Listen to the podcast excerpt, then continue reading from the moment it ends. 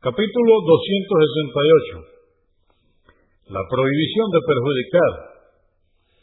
Dice Alá el Altísimo en el Corán, en el capítulo 33, aleya o verso 58. Y quienes ofenden a los creyentes y a las creyentes sin tener motivo, he aquí que cometen un pecado evidente.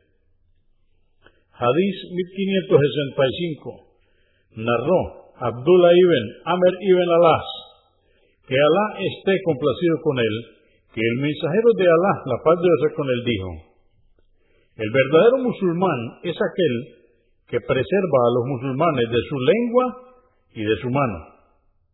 El verdadero emigrante es el que abandona lo que Alá ha prohibido. Convenido por Al-Bukhari, volumen 1, número 50 y Muslim 40.